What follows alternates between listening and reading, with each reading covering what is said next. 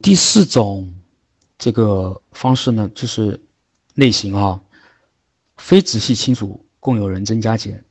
这个是比较简单的，就有点类似于二手房的买卖交易了，因为它属于非直系嘛。非直系的话，呃，正常的就是用买卖的方式，那税收呢是视同二手房的买卖交易。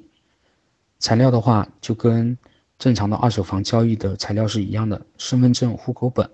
结婚证。未成年小孩的出生证，啊，同时啊，这个出生的时间也比较比较短，七天左右。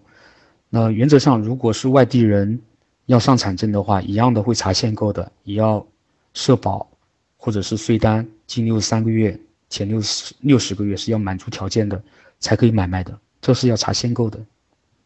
好，那个刚刚讲的这种四种类型，然后呢，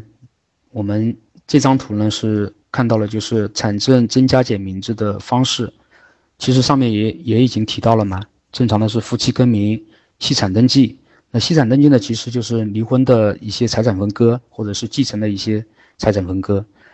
那份额赠与还有份额买卖，就是我们刚刚有提到的这些类型的处理方式，这个大家可以看一下。那大家，以上呢就是我们整个增加减名字的一些基本操作流程。那最近就是之前有遇到的一些碰到的问题啊，我想跟大家分享一下。呃，就在之前呢，我身边有朋友，就是或多或少遇到一些问题，例如在加小孩的名字这个这个产证是不是要上小孩的名字的情况之下，很多很多人的家长呢，就是为了小孩读书啊，会在这个亲朋好友的建议下，把小孩的名字加到产证上。也碰见过呢，就是一些小孩子上了产证，也不知道什么原因，就是家长呢就把小孩子的名字加到产证上了。那事实上，就是产权证这块角度，产证共有这块角度呢，就是为了保护这个未成年小孩的权益。孩子呢加名字是容易的，但去名字是非常非常难。加上小孩子名字的话，是被会影响未来小孩的购购买的名额以及贷款。政策的约束嘛，那现在限购政策是规定是，一一年以前跟父母亲共有的房产是不不算在这个限购范畴里面的。那如果现在上了小孩的名字，不知道将来政策会怎样哦。那如果小孩长大成年以后再买房的话，有可能会涉及到一个限购的问题，还有贷款做首套的问题。建议大家这个需要谨慎操作，是。上小孩还是不上小孩？我个人建议是不上小孩的名字。这个课程的最后啊，还要跟大家分享一件事情啊，就是很多人在这个去名的过程里面啊，很多人不清楚什么样的方式是可以减少不必要的税收。例如产证去名，产证上是没有约定份额的。但有一点呢，就是大家很嗯，大家不知道的有一种情况，就是交易中心呢。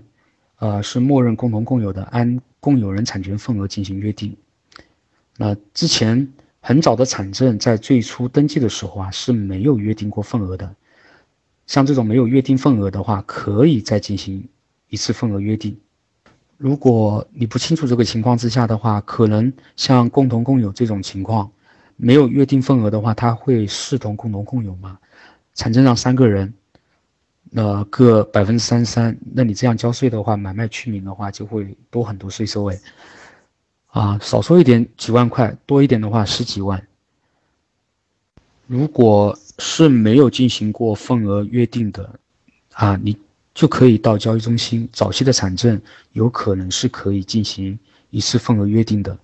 这样呢会把要去名的那个人可以约定成百分之一，然后再去名，那整体上。其实交纳的税收估计可能会是几百块，多则的话一两千块这种，所以说也是可以节节约很多的税收成本。建议大家还是如果有想要去名的朋友啊，还是带着产证，尤其是那种零四年以前的房产证，啊，可以去交易中心进行咨询，是否是不是可以进行这个份额划分，这点非常关键。好，这是以上的分享，那个。啊，有什么问题的话，大家可以在群里面可以直接啊咨询或者是询问我都可以。好，谢谢大家。